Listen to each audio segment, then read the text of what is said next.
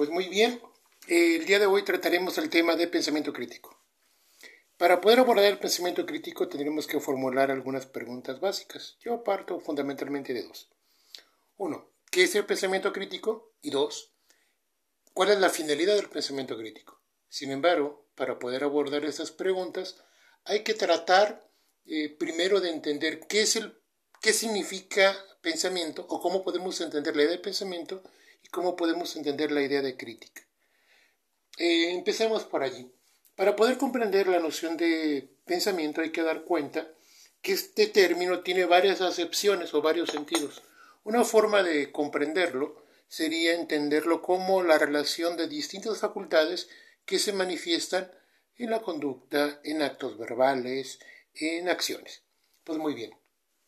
El pensamiento, desde mi peculiar punto de vista, tiene cuatro facultades básicas y una facultad, digamos, emergente.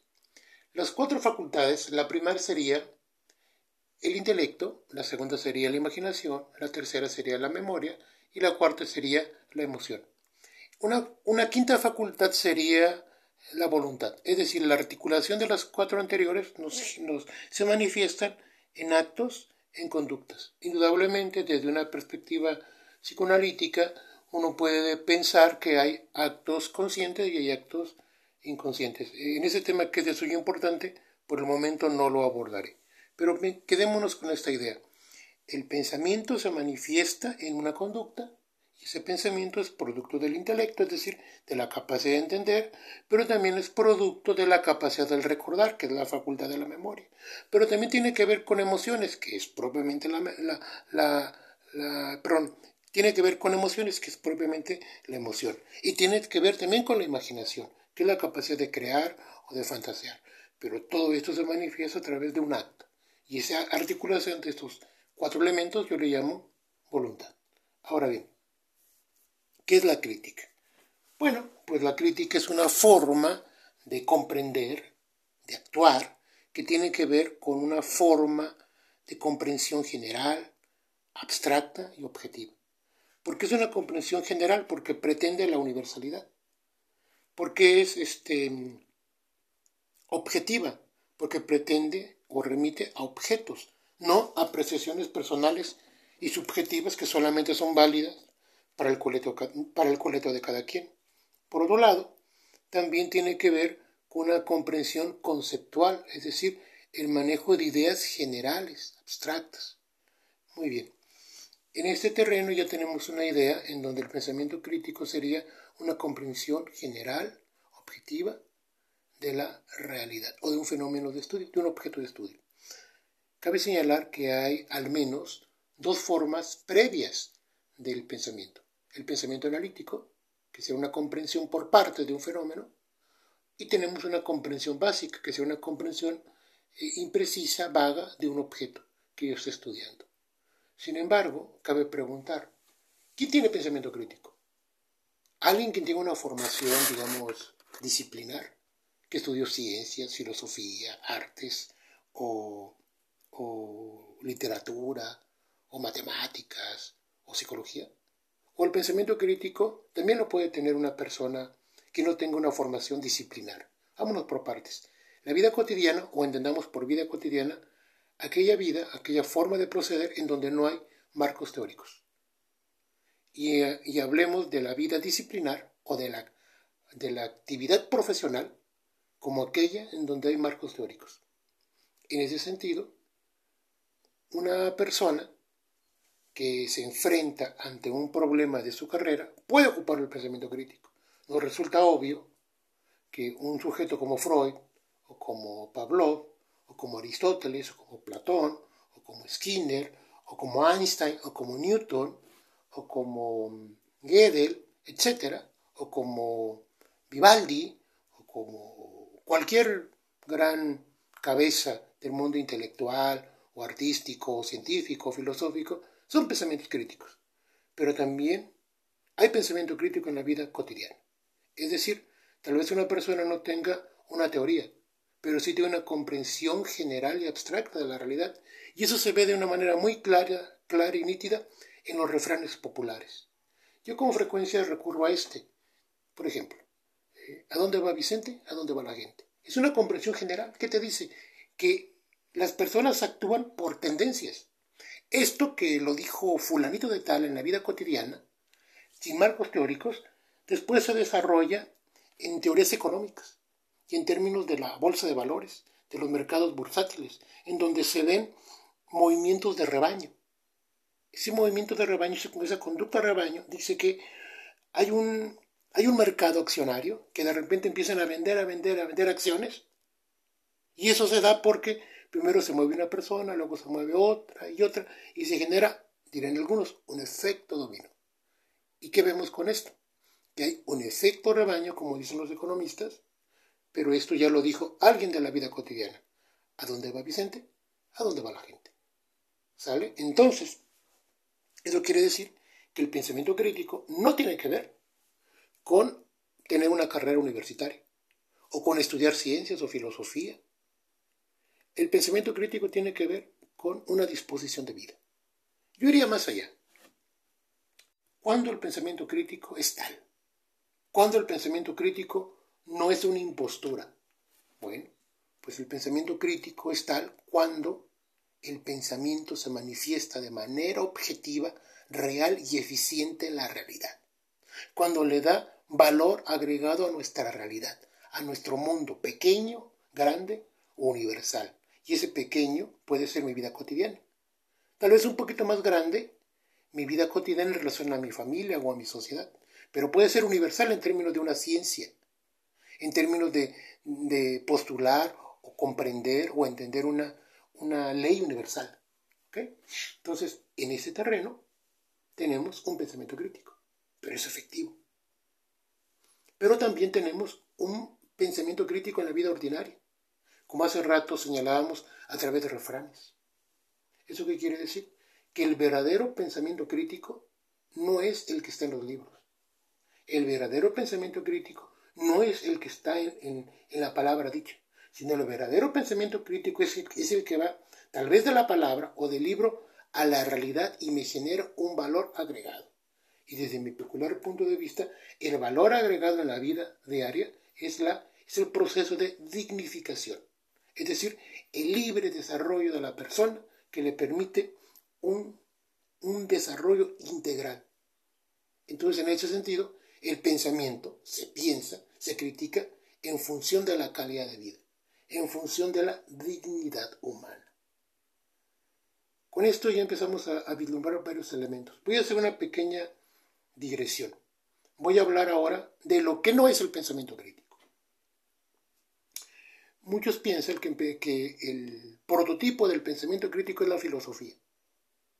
Peor aún, hay quien cree que la filosofía es occidental. Peor aún, hay quien cree que la filosofía nació en Grecia. Lo lamento. Pero resulta que el propio Aristóteles señala que la, que la ciencia, o sea, la filosofía de su época, la ciencia de su época, nace en Egipto. Y Egipto no es Europa. Egipto no es Occidente.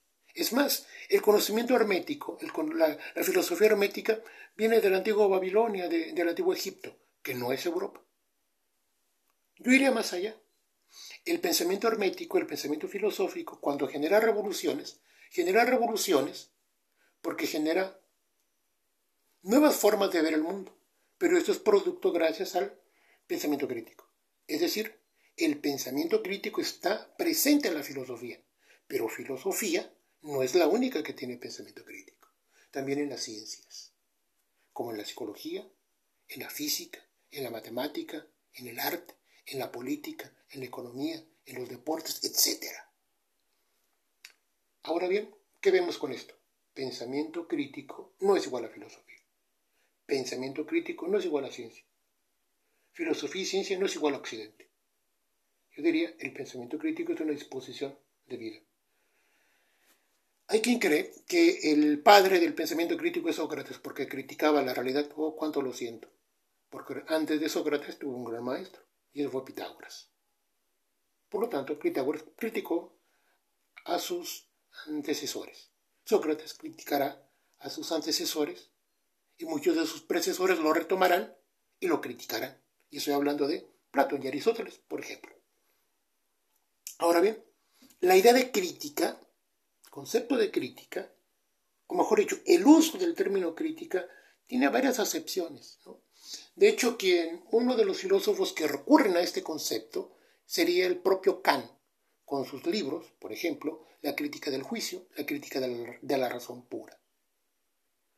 Pero esto no es pensamiento crítico, eso es una forma de ejercicio del pensamiento crítico que es diferente. Yo iría más allá. Tenemos la escuela, la escuela crítica, o se asocia la crítica con la izquierda. Estoy pensando en la escuela de Frankfurt, en Habermas. Eh, ¿Qué vemos con este tipo de cuestiones?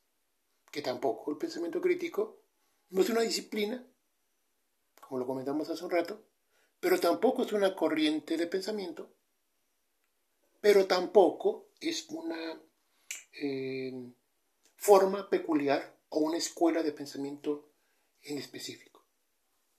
Por lo tanto, el pensamiento crítico, para que sea tal, tiene que ver fundamentalmente con una disposición de vida, con una lógica de dignificación humana. El pensamiento crítico tiene una finalidad y esa finalidad es dar valor agregado a nuestra vida. Bueno, como lo estoy poniendo, es ver al pensamiento como un aspecto loable, pero alguien puede ser muy crítico, puede tener un pensamiento general, abstracto y universal. Sin embargo, el pensamiento crítico también puede generar un derrotero totalmente opuesto, los actos de vejación humana. ¿Y de qué estoy hablando? De delitos de, lesa humanidad, de genocidios. Ojo, crítico no es sinónimo de bueno o de malo. Acabamos de ver la otra cara de Jano, como decía Aristóteles. O, parafraseando Aristóteles, el pensamiento crítico sería como la medicina. Sirve para dar vida y sirve para dar muerte. Es decir, el pensamiento crítico nos genera una apertura de posibilidad. Yo hace un momento señalaba que el pensamiento crítico tenía una finalidad, y esa finalidad era el proceso de dignidad humana. ¿Por qué lo señalaba en, aquel momento? O, qué quiero señalar con esto? Que ese sería el compromiso ético del pensamiento eh, crítico. Ese sería el compromiso de asumir a la crítica como un marco de mejora continua. Pero hago el énfasis. También puedo ser muy crítico, puedo tener un pensamiento general, abstracto, objetivo, para delinquir, para generar actos de lesa humanidad, para generar actos de genocidio. Indudablemente, esto a muchos no les gusta, pero esta es la realidad. El pensamiento es una cabeza de jal. Sirve para dar vida y sirve para dar muerte. Pero lo que realmente nos haría digamos, loable sería encaminar el pensamiento crítico hacia el ámbito de la mejora continua en términos de la dignidad humana. Para recapitular. Uno, ¿qué es el pensamiento crítico? Es un proceso que me permite una comprensión general, abstracta y objetiva de un objeto de estudio, que se da en el ámbito disciplinar, o sea, con un marco teórico, y en el marco eh, cotidiano, sin marcos teóricos. ¿Cuál es la finalidad del pensamiento crítico? ¿Hacia dónde debe orientarse el pensamiento crítico?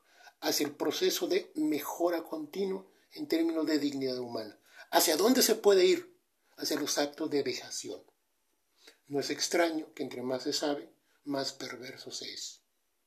Bueno, en este momento estamos empezando a cerrar esta idea y nos quedamos con un elemento fundamental. Pensemos cómo el pensamiento crítico nos puede servir en nuestra vida cotidiana.